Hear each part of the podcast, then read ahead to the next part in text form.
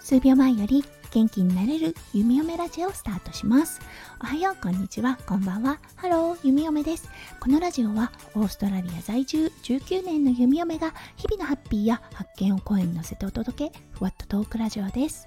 今日は4月27日水曜日ですね。皆さんどんな水曜日の午後お過ごしでしょうか？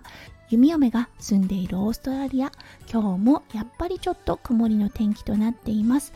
おそらく午後から雨が降ると思います。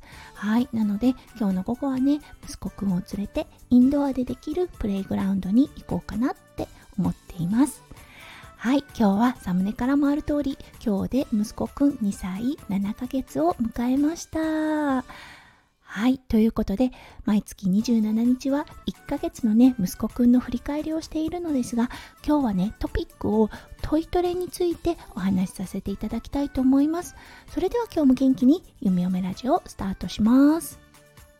はい、トイトレ、弓嫁ね、本当にゆるーく始めているんですね。一回はあまりにもゆるすぎてしまって、うん、自然消滅をしてしまいました。うん、これはいけないと思ってねはい。あまりゆるすぎないけどゆるーくトイトレ始めています。うん。まず息子くん夜はね紙おむつをしています。そして朝紙おむつを取り替えてそこから布おむつに変更しています。朝特にねお外に行ける時うん。お散歩中の間結構我慢できたりするんですよね、うん、もちろんまだね濡れてしまうこともあるのですがお家に帰ってきてそしてトイレに行ってそうそうすると座るとちょーっと出るような感じになっています。そこから息子くんに選ばせます。布おむつ紙おむつどっちがいい？って見せると、うん、時には布おむつ時には紙おむつを選ぶような感じになっています。そう一回弓嫁がね少し頑張りすぎてしまってもうトイレに行くのも嫌だっていう時期があったんですよね。そうだからそこはちょっと反省をして少し選んでもらう形をとっています。はい布おむつ紙おむつどちらも使うような感じになっています。ただね弓嫁の視点ですよね。やっぱり布おむつをしている時はうん気をつけています。あもうそろそろかな行くかなとかっていう感じでね。弓嫁が本当によくね勉強させてもらっている香里さんの配信とかでもそうなんですけれどもやっぱりね親なんですよね。うんトイトレってトレーニングとは言いますけれどもどちらかというと親のトレーニングかなって思うんですね。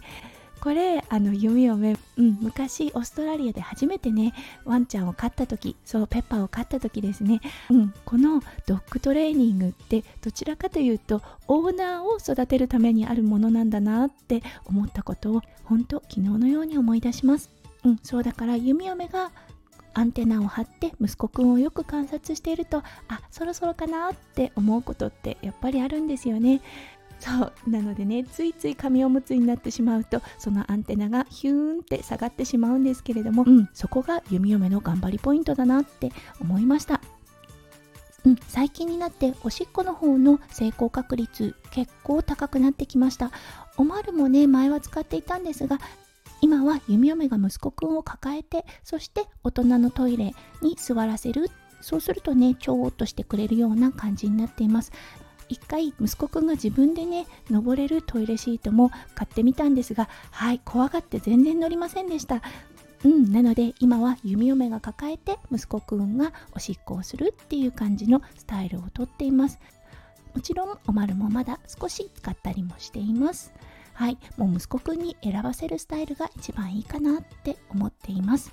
はい、そしておしっこといえばうんちですよね。うーん、うんちはね、1回だけ本当に奇跡的にタイミングがあってポロンって出してくれたことがあったんですがそれ以外はどうしてもおむつの中でしてしまうスタイルになっています。うーん。何なんだろうなって思うんですよね。うん。うんちがねボトンって落ちる感覚が怖いのかな。それとももう慣れなのかな。よくね眺めているとあの腹ばいになった状態でうんちをしていることって多いんですよね。なのでそのスタイルでするのが息子くんの中の当たり前になってるのかなとも思っています。そうそのスタイルになった時に弓嫁すかさずトイレ行こっか？っては言うんですがやだやだっっていう風に言ってしまうのでうんこれはねタイミングを待ってかなって思っています。はいということで今日は息子くん生後2歳7ヶ月を迎えました。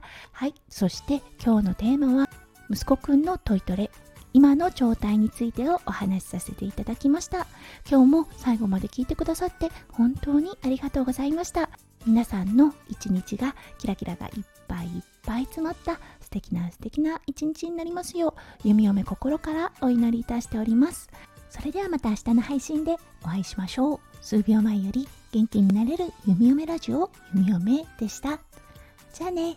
バイバイ。